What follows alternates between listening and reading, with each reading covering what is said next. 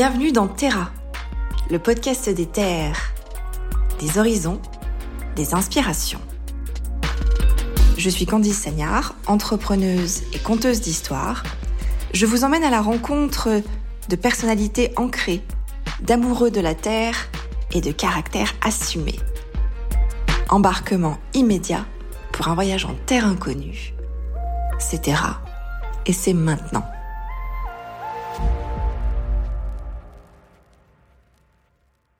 Bonjour à tous, bienvenue dans Terra. Je suis ravie de vous retrouver pour un nouvel épisode. Alors aujourd'hui le cadre est un petit peu particulier. Euh, je vais essayer de vous décrire ce que je vois. Alors on est dehors avec mon invité. On est au milieu des vignes, à la frontière entre des vignes et des jardins partagés. Il y a les bruits de l'extérieur, il y a les odeurs de l'extérieur aussi. C'est euh, assez formidable en tant qu'expérience sensorielle. On va passer un bon moment. Mon invité c'est Vincent Legrand. Je vais pas faire une introduction trop longue parce que je pense que tu vas aimer te présenter. Bonjour Vincent. Bonjour. Donc je disais, on est ici en Haute-Loire et on va parler avec toi plus sérieusement. On va parler de, il y a beaucoup de sujets que j'aimerais aborder avec toi, notamment la vigne, mais pas que. Est-ce que tu peux juste nous décrire de façon rapide qui tu es, ce que tu fais? Eh bien moi aujourd'hui je, je suis entre deux le cul entre deux chaises, comme on dit aujourd'hui. C'est-à-dire que je suis en train de transmettre euh, la cave et le bar à vin qu'on a au Puy-en-Velay. Ça fait bientôt trois ans qu'on travaille sur un projet de réimplantation de vignes en Haute-Loire et qui commence à prendre une certaine dimension et une certaine profondeur. Donc euh, là, voilà, c'est gentiment, je suis en train de, de, de, quitter ce métier de la vente pour euh, me, me, retrouver dans, dans, dans le métier de la production. Alors je l'ai dit, donc le podcast s'appelle Terra. Donc on aime beaucoup parler de terre. Ta terre, toi, elle est où? Et est-ce que t'en as qu'une? Alors la grande idée, c'était de c'était de, travailler sur euh, différents lieux de Haute-Loire. La Haute-Loire, c'est un magnifique nœud géologique avec euh, plein de microclimats. Et l'idée, c'était de, de, trouver des, des microclimats qui nous parlent, alors sans tomber dans un ésotérisme euh, mais disons que simplement, il y a des lieux où, où, tu dis là, on peut faire quelque chose, là, il, il peut se passer un truc. Parce qu'on nous a proposé plein de choses, évidemment. Enfin, on a, on a trouvé plein de choses et il y a des choses sur lesquelles on a dit non parce qu'on, littéralement, nous ne les sentions pas. À l'inverse, euh, il y a d'autres endroits où on a dit oui, là c'est sûr, on va faire un truc chouette. Voilà. Et l'idée, c'est de, de mettre en avant plusieurs terroirs de Haute-Loire, plusieurs lieux qui historiquement ont été des grands lieux viticoles. Et au travers de notre travail, de faire quelque chose qui soit un peu une certaine idée de la Haute-Loire, à travers un travail d'assemblage. Et puis, euh, bah, si on a certains de ces, certaines de ces parcelles qui donnent des trucs extraordinaires, bien les mettre en avant. C'est un petit peu l'idée de la parcelle qu'il y a derrière, quoi, le, le clos du paradis. Ça serait un peu notre, on le travaille comme un, comme un bijou, quoi, comme un fleuron, quoi. Voilà, c'est un peu un jardin. Voilà. Toi, tu es originaire de la Haute-Loire. Je suis originaire de. Alors moi, j'ai mes arrière-grand-mères étaient originaires de la Haute-Loire et elles sont montées à Paris. Et donc, euh, moi, je suis né euh, à Paris. J'ai appris à grandir, j'ai appris à marcher euh, dans le jardin des Tuileries. Mes parents habitaient dans le deuxième. Et très vite, mes parents étaient commerçants en vin, d'ailleurs, à Paris. Voilà, c est, c est... Mon grand-père était un caviste célèbre parisien. Et ça faisait partie de cette génération des gens des Trente Glorieuses qui ont d'abord travaillé. Et donc, euh, nous, les enfants, euh, c'était une espèce de tribu, parce qu'il y avait beaucoup, beaucoup d'enfants et de petits-enfants. Et on passait nos vacances euh, chez nos grands-mères, chez nos grands-parents respectifs. Donc l'un qui était dans l'Oise, et l'autre euh, qui s'était euh, réinstallé ici, qui avait retrouvé, euh, qui était revenu aux sources, on va dire. Donc j'ai passé énormément de mes vacances en Haute-Loire, à tel point que tout se mélange dans mes souvenirs, c'est-à-dire je, je suis plus altigérien que parisien. Parce qu'effectivement, bon, bah, j'allais à l'école et puis dès que j'allais plus à l'école, je me retrouvais dans une bagnole ou dans un train et, et je me retrouvais perdu ici. Et voilà, donc j'ai préféré du vélo, à, à traiter mes basques, à jouer dans les rivières, et ici en Haute-Loire. Le vin, c'était une évidence? Le vin, c'est une évidence qui est apparue. Euh, mes parents étaient dans le vin et mais mon grand-père aussi était, était, dans le vin. Chez mon grand-père à Paris, euh, c'était un caviste. Euh, ça a été un des, un des premier à mettre en œuvre le, caviste tel qu'on le connaît aujourd'hui. Et alors, c'était un personnage, c'était vraiment un personnage, ce type. Et alors, il, il avait un mode de vie, enfin, ils avaient un mode de vie. Il avait neuf enfants et ils habitaient au-dessus du magasin. Et tout le monde mangeait ensemble, c'est-à-dire les enfants, euh, la famille euh, élargie et le personnel. Moi, j'ai des souvenirs d'avoir mangé à côté d'un chauffeur livreur qui s'appelait Ali, un type extraordinaire, euh, qui, me- donnait des coups sur la tête quand je finissais pas mon assiette, mais de manière tout à fait gentille. quoi. Enfin, c'est pas du tout, j'étais pas du tout malmené. Et, euh, et on mangeait. Et ma grand-mère faisait à bouffer pour euh, deux fois 15 personnes le midi, et pareil le soir. Enfin, je, je vous laisse imaginer le bazar. Et on a vécu dans cette ambiance-là, voilà. Et il y avait à cette table, j'ai des souvenirs assez flous, mais je pourrais vous parler de noms très connus dans le vin aujourd'hui, des gens qui venaient et qui étaient euh, pour lesquels il y avait un certain respect. On sentait que c'était des gens importants. Et moi, je mesurais pas, j'avais j'avais 4, 5 ans, 6 ans, 7 ans. je- Mais je- mais il y avait quelque chose d'un peu particulier chez ces gens-là. Et en fait, ces gens-là, c'est des vignerons. C'est des vignerons. Je, je me rappelle en particulier d'un type comme euh, René Dovissa, dont, dont aujourd'hui c'est le fils Vincent qui, qui, est, qui est à la tête du domaine à Chablis. Et à l'époque, Chablis n'était pas connu comme c'était connu aujourd'hui. quoi. Et quand René Dovissa venait, il y avait une forme de respect pour cet homme, je me rappelle, qui était, qui était assez fascinante. Et en fait, moi, j'ai eu envie de faire ça. quoi. Alors comment tu rentres là-dedans en fait? Tu Ben, je me suis marié avec une, euh, une jeune femme dont j'ai épousé, euh, j'allais dire, euh, la femme et la famille. Et quand j'ai eu 20 ans, je suis parti à Bagnous, on s'est mariés, et je suis parti à Bagnous. Et j'ai appris mon métier chez mes beaux-parents. Voilà. Et donc j'ai commencé comme ouvrier agricole à Bagnous-sur-Mer. Euh, c'est pas été évident, c'est pas été évident du tout. Ils ont eu une patience euh, extraordinaire. Pourquoi ça n'a pas été évident? Parce que tu passes, et ça c'est un peu... euh, et ça je, je leur en serai à jamais reconnaissant, mais tu passes du mythe à la réalité. Passer du mythe à la réalité, c'est bah, extrêmement difficile parce que tu, espères quelque chose et en fait tout d'un coup, paf, la réalité te pète à la gueule, la réalité physique, la réalité euh, de... c'est un travail très, très, enfin, c'est un travail engageant qui nécessite un certain rythme, une certaine manière d'appréhender le travail. Et c'est un travail qui n'est pas mécanisé à Bagnous. Et donc, euh, ce que tu ne fais pas aujourd'hui, tu le feras pas demain. C'est pas possible.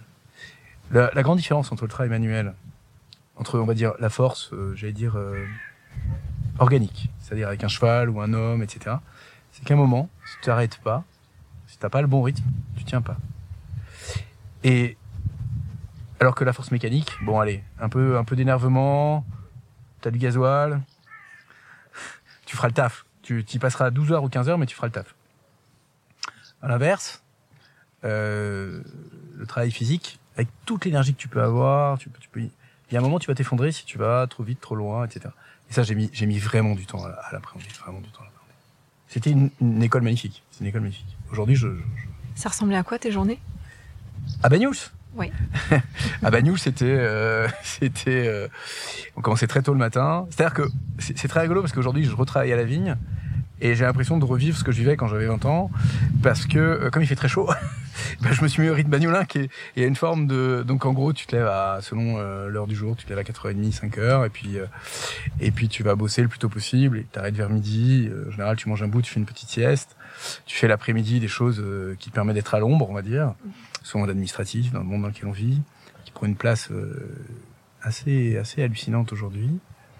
Et puis et puis le soir quand quand il fait plus frais, tu tu tu vas aller faire des choses peut-être un peu moins engageantes physiquement, mais euh, voilà qui vont qui vont être des des, tâches euh, oui peut-être peut-être moins qui nécessitent moins d'énergie, mais qui permettent aussi une certaine observation, etc. Voilà et puis tu t'arrêtes quand quand tu finis quoi. Et puis tu tu repars le lendemain très tôt.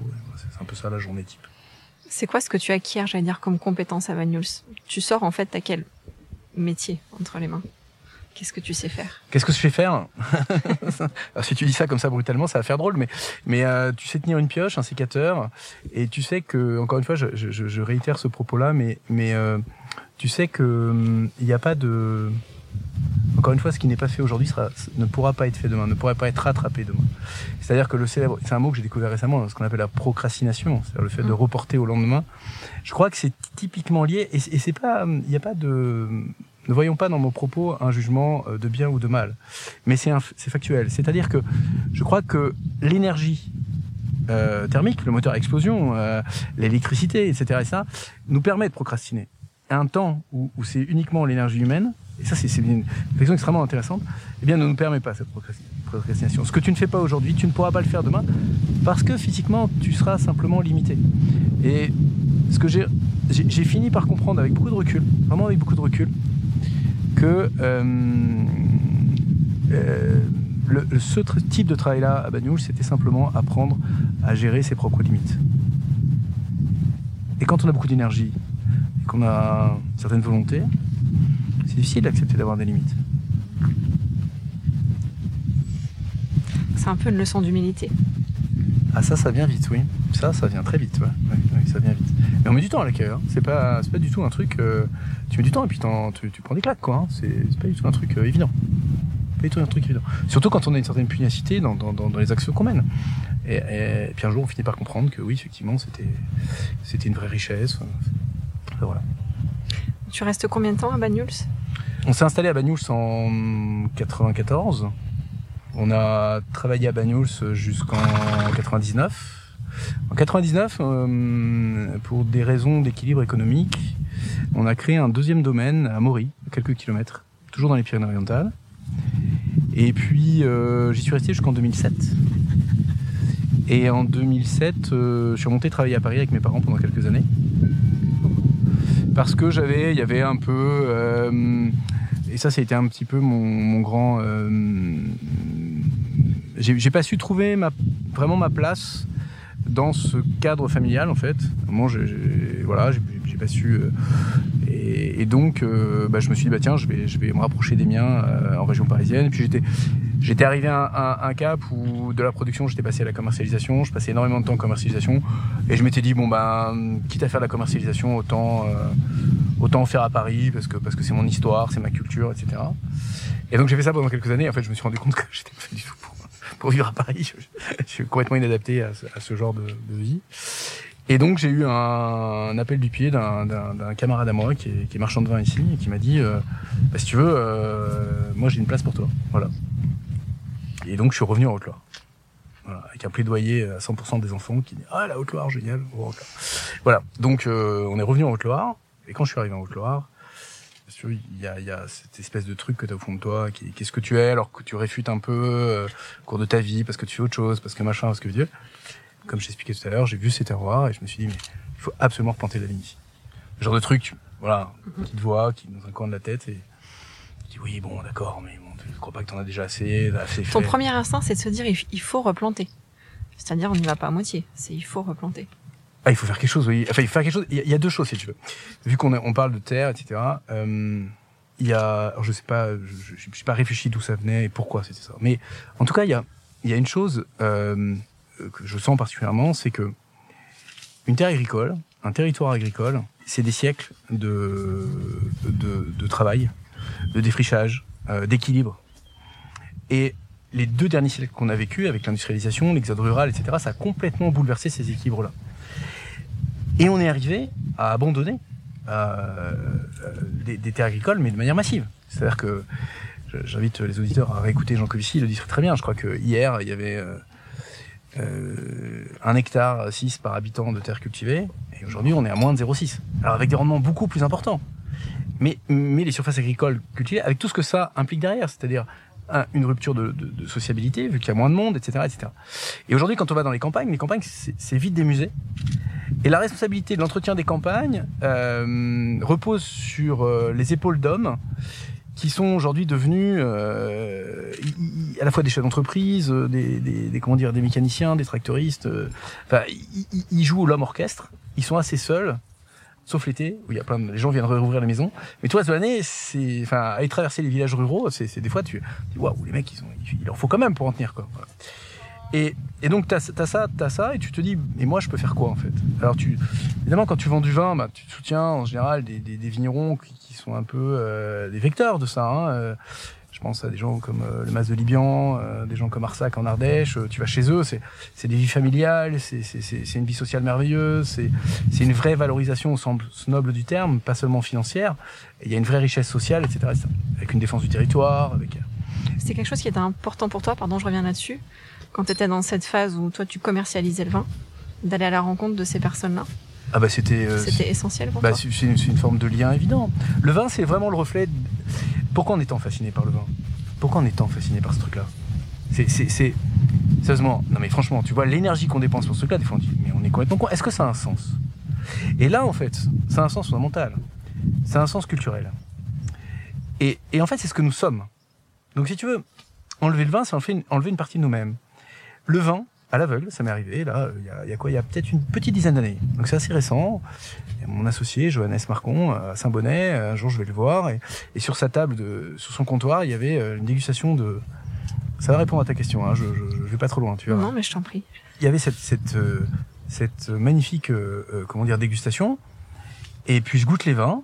Et puis il y avait il y avait les vins du vigneron de l'année. Donc il y avait les vins de l'année et plus quelques vieux millésimes. Donc je goûte tout et tout. Je dis ah c'est vachement bon. Hein. Ouais donc euh, sacré style. Hein. Mais tu vas pas travailler avec ce mec-là, je lui dis. Il va t'emmerder tout le temps. Il est chiant comme la pluie. Il a, il a un ego, il peut plus rentrer dans ses pompes, ce mec. Et puis je balance ça, mais comme ça. Enfin, je tu vois, j'avais goûté les vins. Il me dit, mais tu le connais? Je dis non, je l'ai jamais rencontré. Mais c'était, c'était évident dans les vins. Et il m'a dit, bah ouais, on travaillera pas avec lui justement pour ça. Et il m'a dit, bah, un échange tout à fait banal. Et là, tu mesures, si tu veux. Alors, évidemment, c'est le fruit d'une somme d'expérience. C'est-à-dire, tu goûtes plein de vins et puis, à un moment, tu décryptes euh, une, une personnalité et un style. Non, mais attends, comment est-ce que tu mesures l'ego sur le vin? Moi, je trouve ça très intéressant. Comment tu perçois ça? Et c'est justement parce que c'est ce que c'est ce que j'essayais de te dire au, au début de la conversation et je prenais cet exemple-là pour te dire que le vin c'est pas seulement du vin, c'est vraiment le reflet euh, d'une personnalité, d'une culture et d'un endroit particulier. C'est ce qu'on appelle un vin de terroir. Un vin de terroir c'est quoi? C'est pas seulement un nom sur une étiquette. Tu peux avoir des zones, des grands terroirs qui sont détruits par des pratiques diverses et variées d'ailleurs. Hein. Il suffit pas d'être ceci ou cela pour faire des grands vins de terroir. Un terroir c'est l'obtention d'un équilibre particulier dans un endroit particulier. Alors ça, par contre, ça c'est du boulot. Ça c'est du taf. Ça c'est l'anti-communication, si tu veux, parce que c'est d'une austérité, d'un rabâchage et du, et du- qui t'amène à ça. Si tu veux. Des fois, on, a- on peut parler de nos métiers pendant des heures, mais des fois, tu me demandais à Bagnouls qu'est-ce que t'as appris?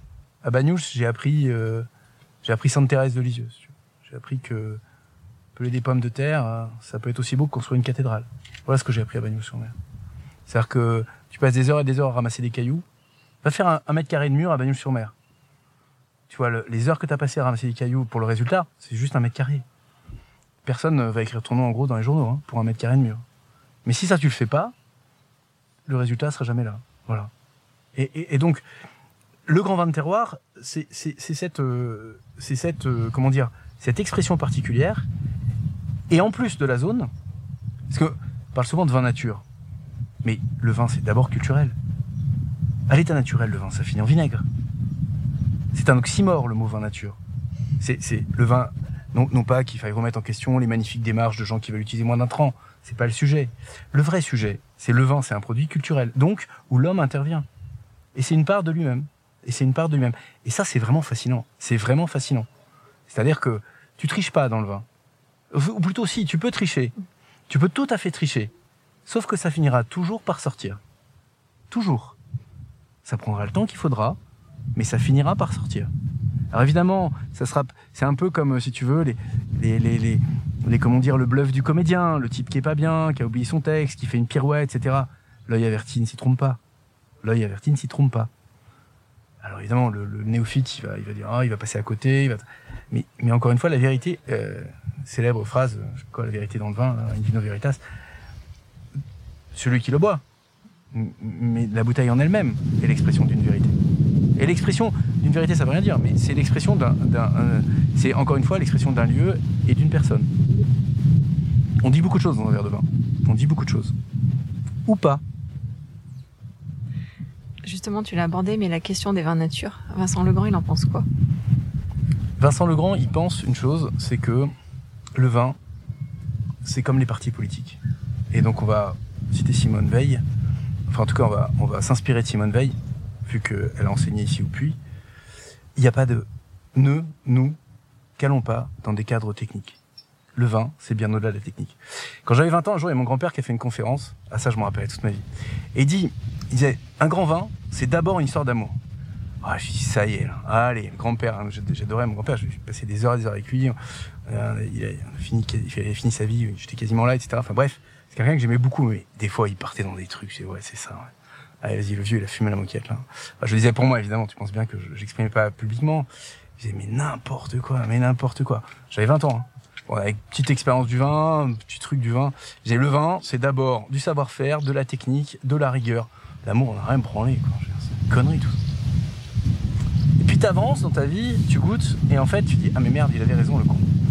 Et il avait raison. Sous-entendu, la technique a peu d'importance. Ne réduisons pas le vin à la technique, quelle que soit la technique. Quelle que soit la technique.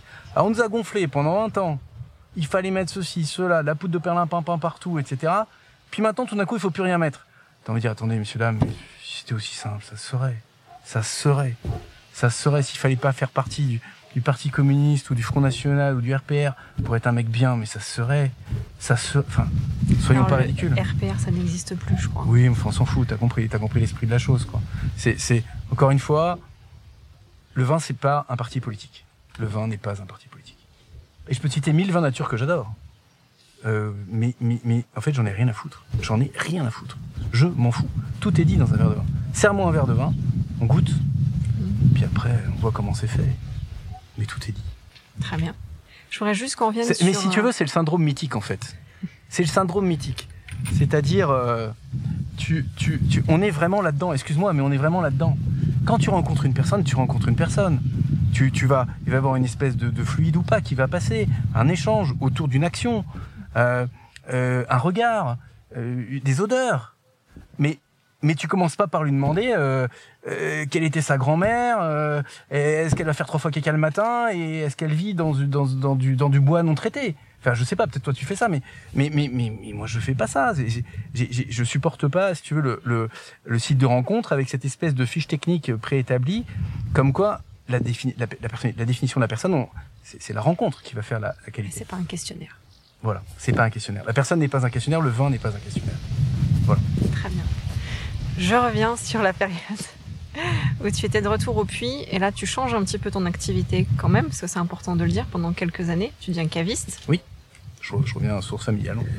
Voilà. euh, donc au puits en Oui. plus. Euh, ça représente quoi ces quelques années pour toi? C'est beaucoup de rencontres, j'imagine, de Ah, découvertes? c'était- c'était c'était extraordinaire. D'abord parce que le Puy, c'est c'est une ville euh, qui, est- merveilleuse. Les habitants, les Poneaux, sont des gens euh, assez fascinants, avec une forme de pudeur, de discrétion. Il y, a, cette bourgeoisie catholique euh, qui, voilà, a des, ch- des choses tout à fait particulières. On est dans une ville comme elle est très catholique, bah, il y a des opposants qui sont très très pas catholiques.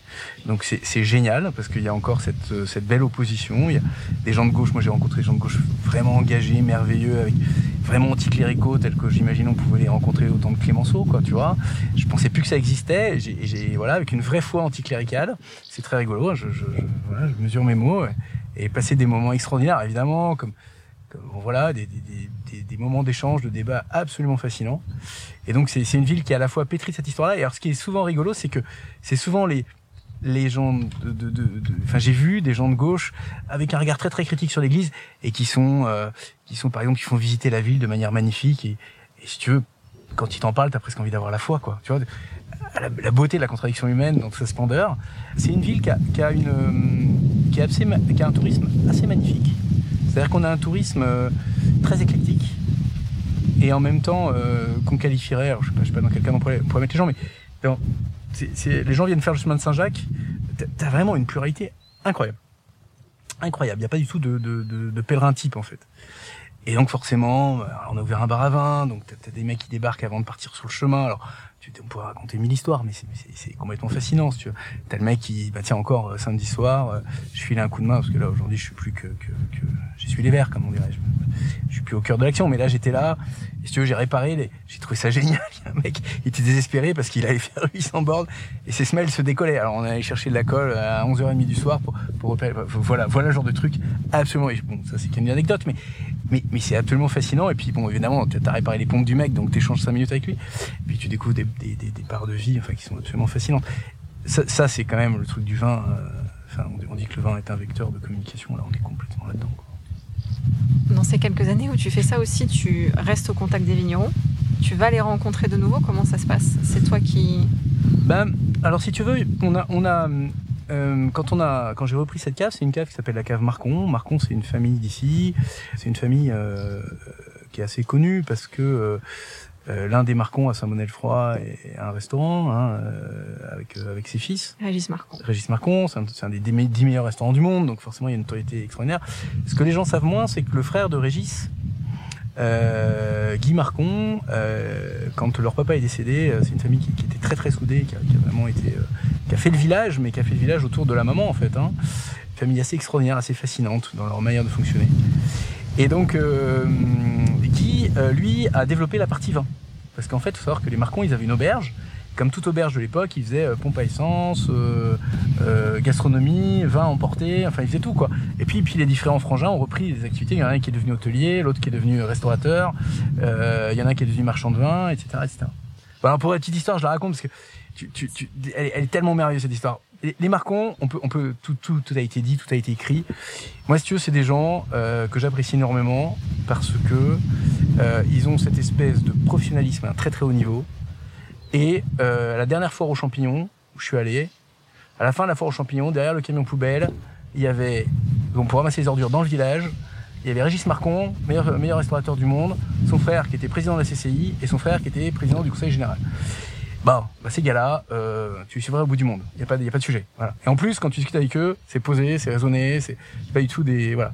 Donc des, des types super. Et leur, euh, le fils de Guy, Johannes, avec euh, son frère et sa sœur, ont développé une activité de marchand de vin. Et en fait, c'est notre, euh, on pourrait dire, c'est notre, c'est notre euh, base arrière, quoi. C'est-à-dire que on achète les vins avec eux, voilà. Et ça fait 30 ans qu'on se connaît, on s'est connus au lycée. Moi, je descendais à Banyuls, on était au lycée à Mâcon, moi je descendais à Banyuls. Lui cherchait le train pour Saint-Étienne. Il m'a demandé où c'était et depuis on s'est plus quitté en fait. Voilà. Donc on s'est plus quitté et lui a fait. Moi j'ai eu un parcours un peu plus éclectique et lui est resté sur sa ligne et a développé son, son métier de marchand de vin à Saint-Bonnet qui, est- qui, qui est aujourd'hui une très très belle réussite. Voilà. Et donc on est, si vous, si vous voulez, une branche de ces gens-là parce que parce que j'ai envie de dire, je veux pas dire qu'on fait partie de la famille, il faut pas se mélanger, mais mais euh, on voit, enfin comment faire autrement. Ça fait 30 ans qu'on travaille ensemble et on a cette même sensibilité vis-à-vis des vignerons. C'est des vignerons que je connais, qui sont, enfin, je connais tous. euh, J'en ai présenté beaucoup à Jeunesse pour qu'il y ait un deal d'affaires qui se fasse. C'est des types, voilà. Tu cites, on en a cité quelques-uns, mais euh, citer les Arsac, euh, les Libian, euh, on travaille avec Pierre Bory euh, dans les Corbières, on travaille évidemment avec la famille euh, Orliac depuis depuis le début de leur aventure en Pic Saint-Loup. Enfin, et puis il y en a d'autres. Enfin, la rectorie à Bagnols-sur-Mer, bien sûr, etc., etc. Voilà. Et c'est des gens, bah oui, effectivement, tu as des sensibilités. Alors, évidemment, hein, on n'est on n'est pas toujours sur la même longueur d'onde, mais mais il y a, il y a, il y a, alors, en tout cas, chez tous ceux que je viens de citer, il y a toujours eu des qualités d'échange absolument merveilleuses. Qu'est-ce qui te donne euh, l'opportunité, l'envie là, de créer de là où on se trouve, c'est-à-dire de planter, hein, de replanter de la vigne? Tu peux nous resituer un petit peu ça dans le temps Je sais que c'est affaire de rencontre, comme toujours. C'est très simple. Ça commence pendant le Covid. Le Covid, c'est la catastrophe, on va tous mourir. Et à un moment, je, je, je voyais euh, l'équipe de la cave. Il fallait, il fallait, il fallait créer des trucs pour euh, pour donner envie euh, à tout le monde de de, de, de pas se laisser emporter par, par, par, par- voilà par une certaine lour- lourdeur, on va dire. Et alors, je leur ai dit, écoutez, voilà, il n'y a plus de salon vigneron. Alors, vous savez, le salon vigneron, c'est un peu attendu par tout le monde, par les vignerons, puis, puis, puis- par les, les clients, parce que parce qu'on rencontre, on voit du gens, on voit des gens de la profession, ça. Alors, évidemment, il n'y a plus de salon vu que c'était le Covid. Et donc, euh, j'ai dit, j'ai réuni les gars de la cave, j'ai dit, écoutez, si vous voulez, ce qu'on fait, c'est qu'on prend un minibus pour ceux qui veulent, puis on part deux jours dans les vignobles. Et on est parti dans les vignobles une fois par mois, pendant deux Ça c'est 2020, 2021. 2021. Ça, euh, je sais pas quoi, je, je me rappelle plus bien des périodes, mais parce qu'il y a eu plusieurs Covid, donc, Ouais, ça plusieurs être vagues. le ouais, troisième, euh, troisième ou quatrième vague. Voilà, c'est ça. Et donc bon, on était plus ou moins arrêtés, le bar était fermé, enfin bon voilà. Donc on, on travaillait pas le samedi soir, donc on avait du temps. C'est quand on arrête de faire euh, bar à vin, on a l'impression de, je sais pas, on a l'impression d'avoir du temps. quoi. Voilà. Et donc, on, on est parti et puis on est allé, euh, bah, on est allé chez Jackie Logel, alors volcanique, chez Florent Barichard, des terres d'oc, tout ça. Machin. Ah, et puis on fait le truc. Et puis chez Jackie, alors Jackie qui est Jackie Logel qui est, qui est vigneron dans le Forez et qui est comme moi amoureux de l'Allier, la rivière l'Allier. Moi j'ai mon oncle et mon cousin qui, qui qui descendent l'Allier dans tous les sens, et donc c'est un truc, j'aime beaucoup cette rivière, bon bref. Et Jackie me dit, ah ouais, mais dans l'Allier, il y a un village merveilleux, et puis il y a même un conservatoire des cépages. Bon, très bien, bon, super. Et sur la route, sur la route du retour, eh ben, à un moment, je leur dis, vous voulez pas aller voir le conservatoire des cépages Alors, Tout le monde dit, ouais, super, on va voir le conservatoire des cépages. Alors c'est quoi un conservateur des cépages? Alors en fait, c'est la, c'est la Comcom euh, qui a dit, bah tiens, on va se couper un petit morceau de terrain, et puis on va, on va mettre là-dedans tous les cépages qu'o- qu'ont fait l'histoire viticole de la vallée, qui était la vallée de l'Allier en Haute-Loire, c'était une des grandes zones viticoles euh, du Massif central. Il y avait euh, deux ou trois mille hectares, enfin ça, ça rigolait pas quoi. Jusqu'à Alors jusqu'à la guerre, jusqu'à la guerre, jusqu'en 1920. Et après 1920, bah, comme toute, alors nous on a des inerties très longues en viticulture. hein. Quand tu lances un truc, ça dure un siècle. Mais bon, il y a des périodes, il y a des hauts et des bas. Et il y a toujours le, le résistant de la dernière heure. Et les dernières parcelles, euh, bah, on a, en fait, on a récupéré dans ce projet viticole, suite à ce passage à conservatoire des cépages. On a rencontré justement un, un, papy qui a été à l'origine de la, de la résurrection de ce vignoble, qui a tenu jusqu'au bout, et qui était un peu au bout quand je l'ai rencontré. Et je, donc je suis allé le voir juste après la visite du conservatoire, et je lui ai dit, mais, mais vous pouvez pas laisser mourir cette vigne? Euh, et il m'a dit, ouais, mais après moi c'est fini. Enfin, un peu dernier des Mohicans, tu vois. C'est quoi comme vigne? Ah, Alors, c'est un mélange de. Dedans, t'as du gamay, du pinot, du chardonnay. Il a même planté du merlot. Puis un truc, on sait pas trop. On sait pas. Il y a que lui qui sait, mais c'est bon, hein. Mais on sait pas. Mais c'est bon. Et donc il y a ce truc, tu vois, à moitié abandonné.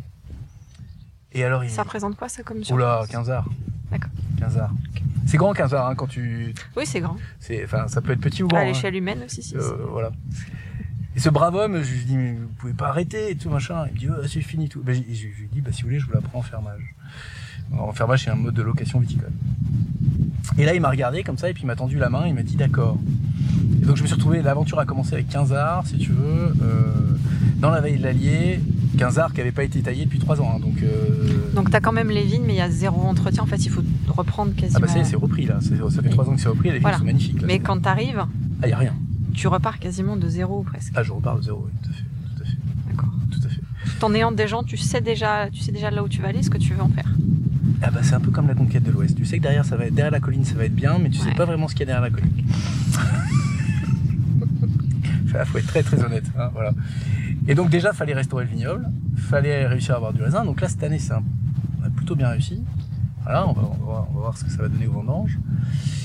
Et puis, alors l'Allier, moi j'aime beaucoup, mais c'est pas là où j'habite. Donc euh, je me dis, bah, je vais peut-être commencer par là où j'habite. Je vais aller voir le maire de ma commune, qui, je lui ai raconté mon histoire, et elle m'a dit, bah, j'ai quelqu'un pour vous. Et elle m'a mis en contact avec un type euh, assez étonnant qui s'appelle Jean-Paul Laval. Ben, Jean-Paul, il m'a dit, oui, viens, j'ai un truc pour toi. Donc, improbable. Et le truc en question, c'est un clos qui a appartenu à une fondation religieuse, qui a essaimé des gens, des, des, des, frères dans le monde entier, qui était une, une fondation de frères euh, des écoles, en fait. Hein, voilà. et, cette, euh, et ces lieux de l'Église catholique qui n'ont plus de successeurs, euh, bah, ils cherchaient simplement quelqu'un pour mettre en valeur ce lieu, sachant que c'est un lieu enclavé, c'est un clos, comme j'ai dit il y a deux minutes, donc donc donc c'est difficile à exploiter pour une agriculture conventionnelle, on va dire. Voilà. Et donc il nous a simplement littéralement ouvert les portes au sens propre et au figuré, et il nous a dit c'est à vous, faites ce que vous avez à faire. Voilà. Toi t'es là. Bah. Et là la surface c'est c'est là où on se trouve actuellement. Alors là il y a 30 arbres de plantés. Mm -hmm. euh, à côté il y en a 10 qui ont été plantés l'année dernière, cette année pardon. Et au-dessus, il y a une cinquantaine d'arbres qui va être plantés au mois de novembre l'année prochaine. Et puis après, de là, si tu veux, les gens nous ont vu travailler. De ce projet euh, qui semblait être un truc irréalisable, hein, ils ont vu que qu'il se faisait quelque chose, que ça avait l'air à peu près sérieux, on va dire. Et donc à partir de là, il y a des très belles portes qui sont ouvertes. On a récupéré des terroirs euh, dans la vallée de, de Vals près le Puy, donc qui est, une petite vallée qui est juste derrière, qui est, alors là pour le coup qui est l'ancien terroir, qui est, un, terroir viticole de longue date, de très longue date, avec euh, c'est posé sur des, des lits de, de basalte. C'est absolument merveilleux, c'est un, vignoble de murette avec euh, avec ses, chibottes tout en pierre, c'est absolument somptueux comme terroir, somptueux. Et c'est forcément un grand terroir dans le sens où il y a à la fois cette, euh, cette richesse c'est une terre volcanique et, extrêmement bien comment dire c'est posé sur un lit de cailloux. Donc il y a une filtration de l'eau absolument merveilleuse. Voilà. Donc et puis et puis dans la vallée de l'Allier pareil il y a des portes qui sont ouvertes. Et on a un moment euh, bon tout ça, ça s'est fait très très vite en fait en quelques mois. Et euh, il y avait un personnage que que j'apprécie beaucoup qui s'appelle Gilles Monnier qui est dans le Cantal. Mais Cantal vraiment au bord de la Haute-Loire hein, juste à côté de Brioude. Et Gilles, euh, ça fait 10 ans que goûté ses vins et j'étais subjugué par ses vins. Littéralement subjugué. Goûté ça à l'aveugle. Me rappelle, je, commençais ma carrière de caviste, j'avais pas besoin d'entrer du vin. J'avais cette bouteille sur la table, c'était un soir d'été. Et, et ai demandé des échantillons et je, regardais cette étiquette en disant non, laisse tomber le Cantal. Tu vas pas te faire chier avec ça. T'as du vin, arrête tes conneries. Et j'ai goûté ces vins, j'ai dit mais c'est quoi ce truc? Comment il fait ça là-bas? Enfin bon, bref. Et donc j'ai travaillé avec lui pendant dix ans, et puis ben, Gilles vieillissant. Moi, si tu veux, euh, je suis allé plusieurs fois donc, sur ces parcelles, trouve absolument extraordinaire, c'est des parcelles dans, au milieu des bois, très en pente, un peu à la côte rôtie, tu vois, c'est vraiment très très beau. puis il y a deux ans, j'ai des coachs, si tu veux, euh, si tu veux, je te les reprends. Ah oui, t'es vraiment au bout, hein. euh, physiquement, c'est, c'est, c'est vraiment engageant comme parcelle. Et il m'a dit d'accord. Alors on l'a fait à l'agricole style. C'est-à-dire l'agricole style, si tu veux, c'est... Les gens se disent d'accord et c'est d'accord. Pas besoin de, de remplir les documents. Là. Ouais, on réglera les détails plus tard. C'est- non, c'est plus que ça. C'est-à-dire que pendant un an, tu fais ce que tu as à faire, on voit ce que tu sais faire au bout d'un an, et après on prend une décision ferme. C'est beau ça. Ça c'est beau ça. Confiance. Ah ouais, parce que là, il y a quand même un peu de trucs quand même, hein, faut, faut quand même y aller. Donc euh, j'ai fait mon taf pendant un an, puis après il m'a dit bon bah maintenant on va, on va faire ce qu'il faut faire, donc on a fait les documents nécessaires. Voilà, et l'aventure. Donc, euh, donc on, on travaille aussi dans le Cantal, et alors là c'est très beau parce que parce qu'ici évidemment c'est un projet qui tient qu'à nous dans le sens où il n'y a pas littéralement de transmission de savoir, vu qu'on crée tout. À l'inverse dans le Cantal, on s'inscrit, c'est beaucoup plus confortable. On s'inscrit dans un savoir-faire et nous on est juste là pour faire perdurer ce savoir-faire, et éventuellement le développer parce que parce qu'il y a quelques belles terrasses qui, qui ne demandent qu'à être euh, cultivées. Il y a d'autres territoires qui t'appellent comme ça? Où t'aimerais Alors, aller? Alors euh, là, là maintenant, alors je, je vais quand même dire un truc parce que c'est important. C'est vrai que je pense à des gens comme Julien Pilon euh, euh, dans la vallée du Rhône, ou des gens comme euh, le comment ce très beau négoce euh, en Bourgogne qui s'appelle euh, Vergès, ou la manufacture. Ils sont des gens en fait qui qui, qui vont travailler des vins de terroir sur des territoires très éloignés. Alors le grand mythe, c'est Sadi Family en Afrique du Sud, hein, c'est le grand vigneron, euh, voilà, et qui, qui, qui vinifie sur, je crois, 300 km. Alors, 300 km, ça fait beaucoup, mais, mais en Afrique du Sud, ça fait rien. Si tu veux, en France, ça nous semble, euh, hein, du Sud, ça fait rien. Là, je t'avouerais qu'on nous, est en train de tourner autour de la source de la Loire. Voilà, c'est notre grand kiff. Voilà. Euh, il nous manque un truc avec la Loire en dessous qui coule. euh, Il y a voilà. des pistes ou pas du tout? Oui, il y a des pistes. Donc on n'a pas besoin de lancer un appel. Tu peux lancer un appel, on sait jamais, peut-être. que- SOS. SOS. Alors pas SOS. non, pas mais- SOS. Non, non, mais- on en appelle tranquille parce que là maintenant on a du temps. Au début il fallait mettre un coup de collier, maintenant on prend le temps. Voilà. Et puis c'est un, un projet, j'espère qu'il s'arrêtera. Enfin, le but c'est surtout qu'il s'arrête pas à moi en fait. Donc t'es prêt, en fait. S'il y a besoin d'y aller, euh, s'il y a une opportunité. euh. On est prêt, sachant que euh, on est prêt à y aller dans une temporalité longue. C'est-à-dire que hum, les terres que vous avez là, par exemple, ça fait trois ans. On les a travaillées quasiment pendant deux ans avant de les planter. Voilà. Donc c'est vrai que c'est des temporalités très très longues. hein. C'est entre je, je décide et, et je plante, euh, il peut se passer plusieurs années. Et puis la production, bah, c'est encore euh, deux trois ans après. Là, les premières bouteilles, elles sortiront quand ici? Alors, les premières bouteilles de ce clos, je ne sais pas. Ça sera euh, quand on considérera que c'est à la hauteur du lieu. Tant que ça ne sera pas à la hauteur du lieu, on en fera un vin d'assemblage. Il est où ton curseur C'est une bonne question. Il y a des choses, il n'y a pas de réponse. On va vous laisser avec un instant de silence. Euh, ce qui est planté, c'est quoi exactement ici? Parce que je crois que tu as planté en alternant. Je sais pas s'il y a un terme technique, mais Voilà, alors on s'est inspiré de... J'espère qu'il m'en voudra pas trop parce que... Mais euh, j'ai eu- plusieurs fois la chance de goûter les vins de, de Jean-Michel Dice en, en Alsace. Évidemment, c'est complètement fascinant. tu dis, voilà. Et puis à la Rectory. Euh, d'ailleurs, je crois que Marc Parcé et Jean-Michel Dice sont très très potes. Je crois pas d'ailleurs, je suis sûr. Et euh, ils, ont, ils ont fait tout un travail, un très beau travail sur la définition de l'appellation d'ailleurs ensemble. Il faut savoir que Jean-Michel Dice s'est battu pour ce qu'on appelle la coplantation. C'est-à-dire de dire, voilà, un terroir, c'est pas seulement un lieu avec un cépage. Ça peut être un lieu avec plein de cépages différents. Comme c'est le cas à Châteauneuf. Châteauneuf, il y a 13 cépages. Donc, qui dit 13 cépages dit pas de cépage. Et à Bagnols-sur-Mer, on avait des parcelles de coplantation comme ça qui donnaient des vins extraordinaires. Et donc, en fait, je me suis tout simplement inspiré de ça. Comme on part à l'aventure, je me suis dit, bah, on va planter plein de trucs. Alors, on a mis un peu d'ordre, petit peu d'ordre, histoire de voir si jamais il y a un truc catastrophique dans l'histoire, qu'on puisse l'isoler, quoi. Ça nous, ça nous porte pas peine, comme on dit. Mais on a planté, donc en, en- effectivement, on a, on a tout mélangé. Voilà, on a tout mélangé. Et une de mes réflexions, en viticulture, on a, on a un sacré souci, il faut dire les choses, que ça soit, quelle que soit la démarche. Mais on a des plantes qui sont extrêmement fragiles. Les vitis vinifera classiques, chardonnay, merlot, enfin tous, sont extrêmement sensibles aux deux maladies connues qui sont l'oïdium et le mildiou. Et alors à Bagnoul-sur-Mer, s'il y a un truc pas drôle, autant labourer avec des chevaux, faire de la pioche, monter des murs, ah c'est un côté génial. Mais alors sulfaté, mais sulfaté, mais c'est vraiment le truc pas drôle quoi. T'as un atomiseur sur le dos, ça fait du bruit, ça pue, Quand tu mets tes fringues dans la machine à laver, tout le monde t'engueule à la maison parce que là, tu crames la machine. Bon, bref, sulfater, c'est vraiment pas marrant. Alors, quelle que soit la démarche, hein, parce qu'on dit, ouais, bio, machin et tout, tout ce que tu voudras. Mais euh, sulfater, c'est une énergie dingue. Euh, ça nous bouffe tous la vie. Et plus tu vas utiliser des produits qui vont être soft, plus tu vas devoir y aller. Et ça, c'est quand même un questionnement après, parce que si tu fais rentrer euh, toutes les, toutes les, si les questions de, d'abord de résidus, et puis surtout de coût carbone, à un moment, tu, tu dis, mais attends, mais ce truc-là, on arrive à une situation aberrante. Alors, qu'on conserve des vitis vinifera, c'est pas un sujet, c'est évident, c'est évident. On va pas foutre en l'air des milliers d'années de patrimoine. Mais en même temps, qu'on s'interdise de faire évoluer le végétal, ben moi j'arrive pas à comprendre. Et travailler des territoires extrêmes comme les nôtres, c'est-à-dire des petites parcelles qu'on va travailler à la main, au cheval ou avec de la petite mécanisation, euh, où il va y avoir un investissement humain et physique important. Et en plus, s'amuser à sulfater, imagine bien qu'on est en moyenne montagne, donc ici, euh, bon là, cette année c'était particulièrement pluvieux, mais des orages, il y en a tout le temps, enfin voilà, donc on peut courir après les maladies euh, toute la jusqu'à très tard, sachant qu'on cueille tard, donc on cueille euh, entre euh, mi-septembre et mi-octobre. Donc tous ces éléments-là, le seul point de ces dix ans de réflexion, c'était de me dire, mais non, mais on peut pas faire ça comme ça. On peut pas planter ces variétés qui sont des variétés extrêmement sensibles, qui donnent des grands vins, c'est pas un sujet, mais qui sont extrêmement sensibles. Alors je me suis penché sur l'hybridation.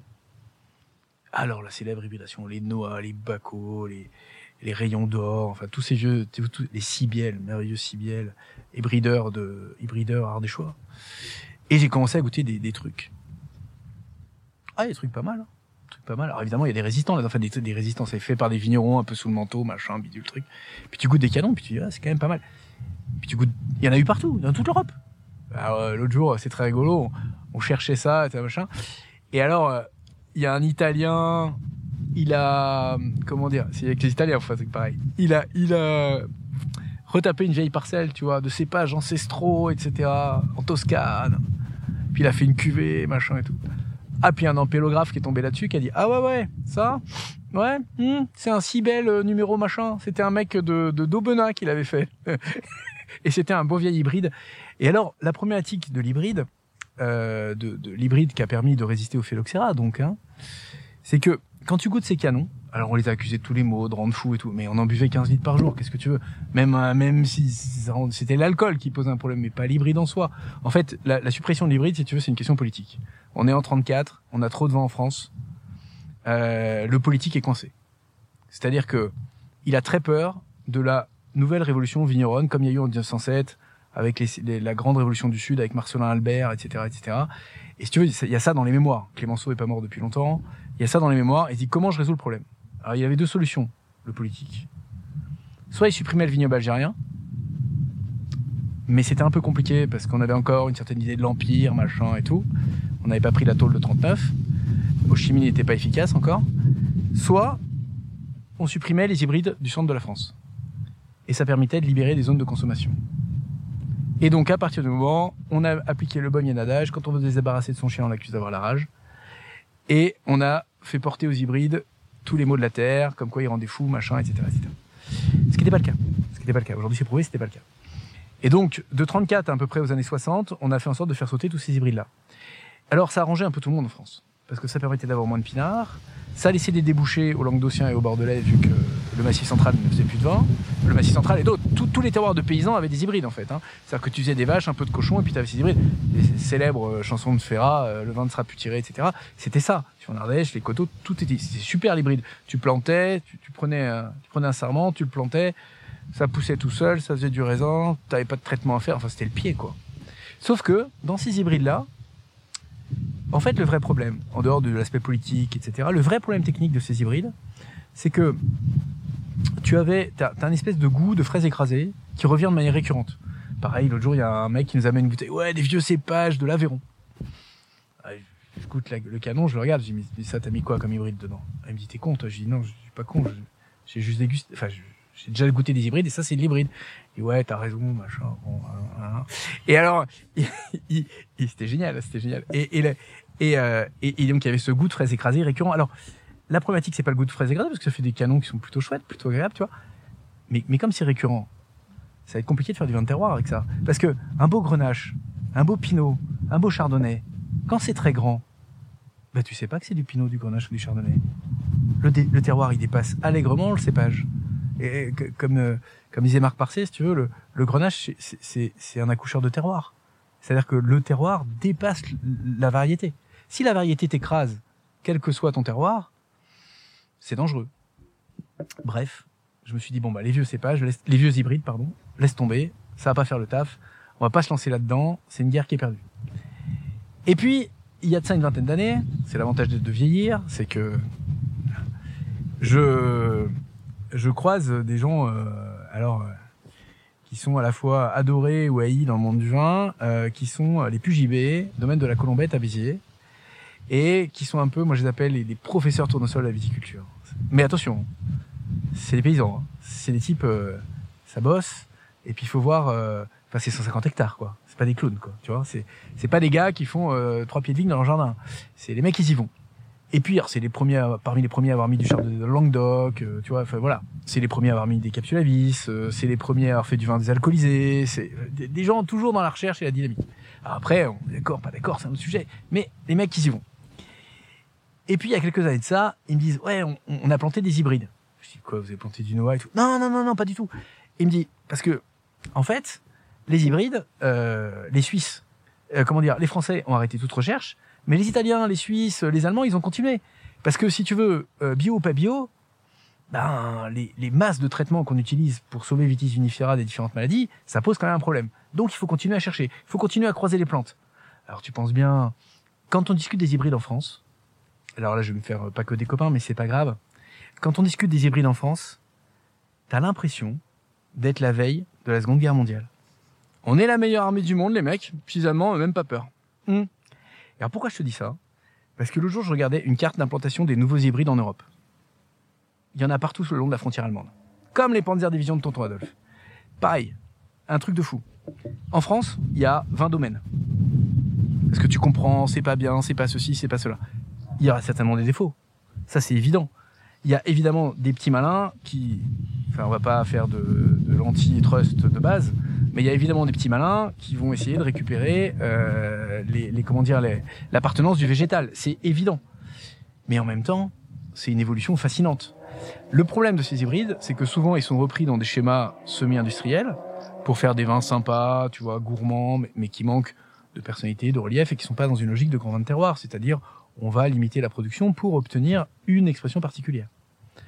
Et donc notre délire, ça a été de dire bah si on trouve des vieux chardonnays, des vieux gamay, euh, on les on les préserve, on les choix, on va on va mettre de la massale là-dedans, on va faire tu vois, on va bichonner tout ça.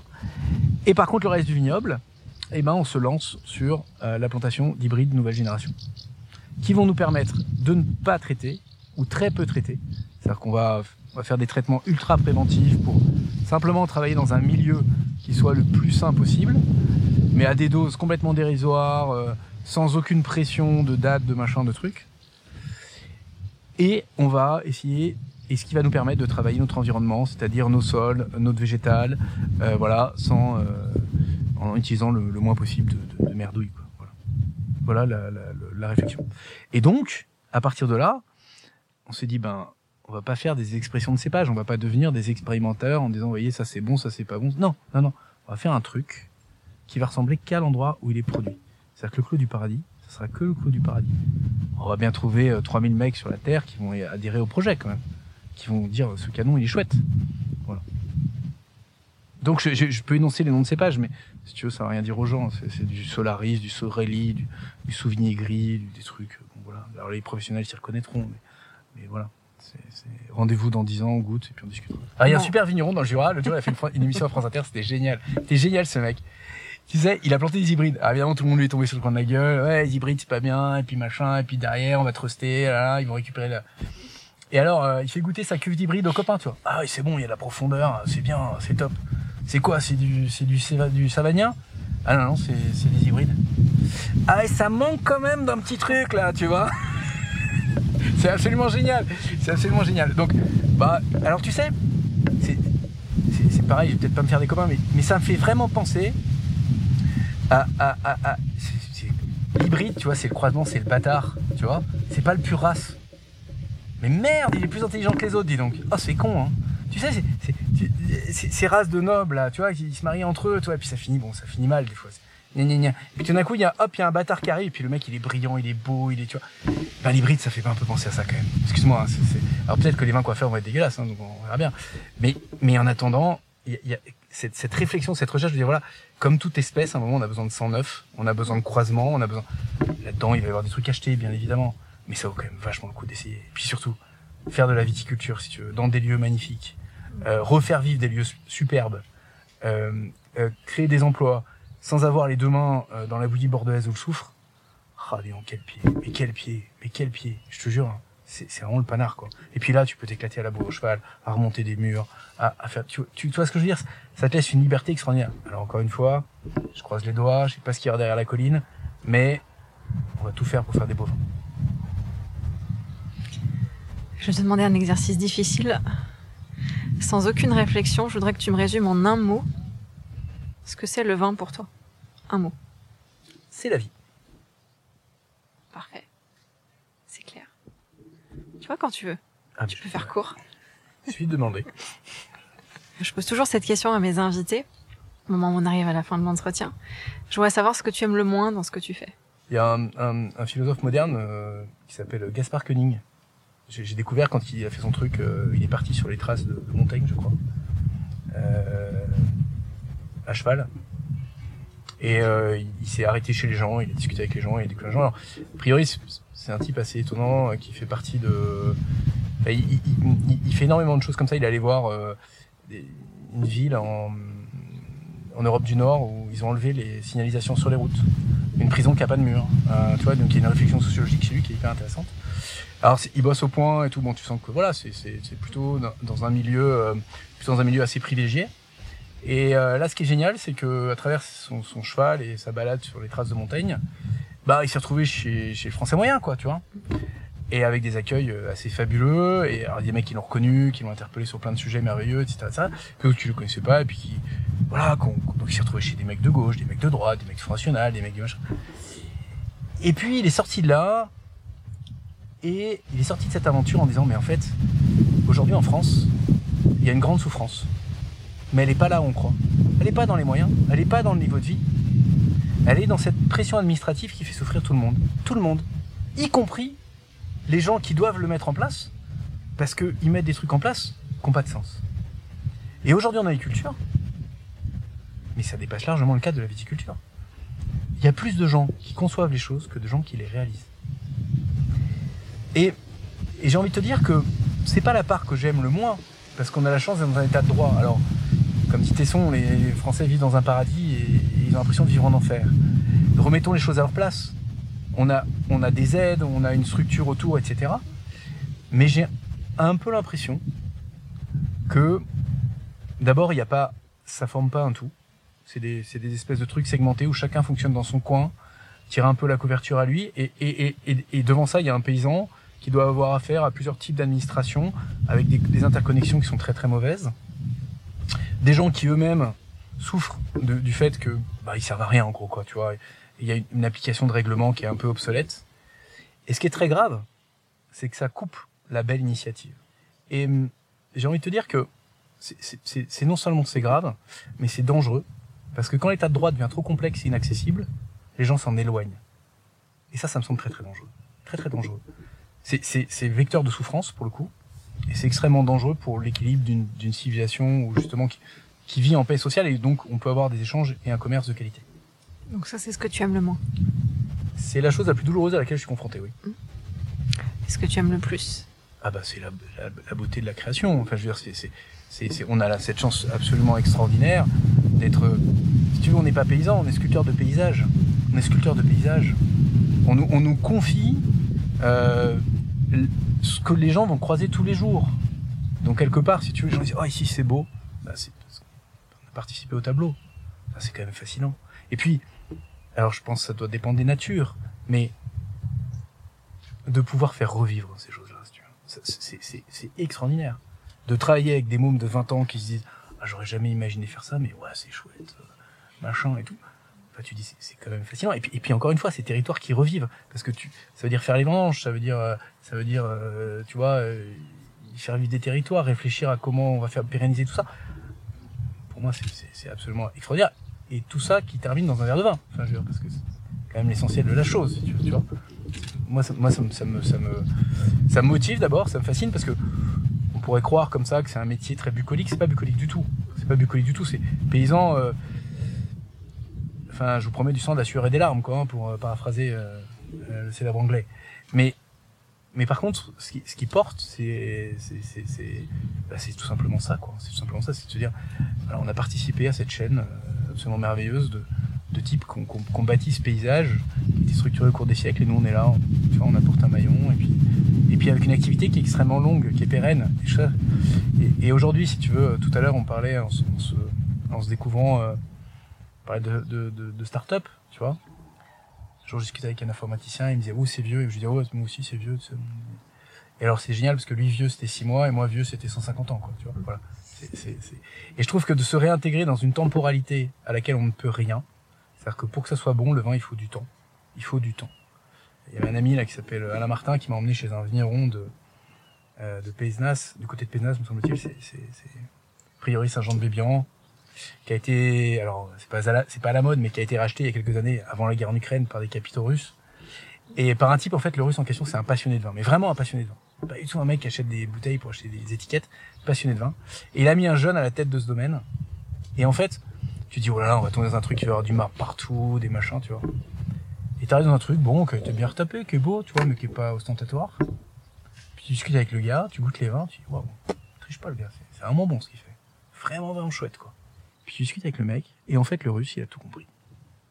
Il lui a laissé le luxe suprême dans le vin. Le temps. Je laissais juste un instant de silence après ça, c'était. Merci Ah, merci d'avoir partagé ça avec nous. Avec grand plaisir. Si jamais on veut te, ceux qui nous écoutent ont envie de te rencontrer, d'échanger avec toi, d'en savoir plus, où est-ce qu'on peut te trouver, où est-ce qu'on peut te parler? La cave Marcon, le puits. Voilà. Au Puy-en-Velay, rue Pensac, cave Marcon. On est là, euh, je suis en général fin de semaine. Et puis, puis vous me trouvez, enfin, il suffit de demander, euh, il y a toujours quelqu'un qui vous dira où je suis. Ah, Donc vous demandez Vincent. Voilà. S'il n'est pas là, on le trouvera. Sinon, on vous dira où il est, puis vous irez le chercher. Euh, voilà. Il y, a, il y a les téléphones aujourd'hui, hein, c'est- plus simple. Euh, dernière chose avant de partir, c'est un, un petit peu un vœu ou un souhait. Qu'est-ce qu'on peut te souhaiter? Ah, mais c'est que ça soit chouette derrière la colline. C'est ça qu'on peut me souhaiter. C'est que derrière la colline, ça soit beau, et puis ça, c'est ce qu'on espère, tu sais. Les vertes prairies ondoyantes, etc., etc. C'est, c'est juste, juste souhaiter que ce projet, il, il- si tu veux, il prenne vie dans, dans un verre, dans un verre, dans une bouteille, et puis qu'il soit, et puis surtout qu'il soit bien au-delà de ce que nous on a pu en faire. Voilà. Ça, si on peut me souhaiter, enfin, si, si on pouvait arriver à ça, ça serait, c'est évidemment pas que nous, mais, mais, mais voilà, si on pouvait arriver à ça, ce serait merveilleux. On te souhaite en tout cas plein de vie, Merci beaucoup. vraiment. Merci beaucoup Vincent. Avec plaisir. Merci beaucoup à vous. Merci d'avoir été avec nous pour ce nouvel épisode. Je vous dis à très bientôt pour un nouvel épisode de Terra.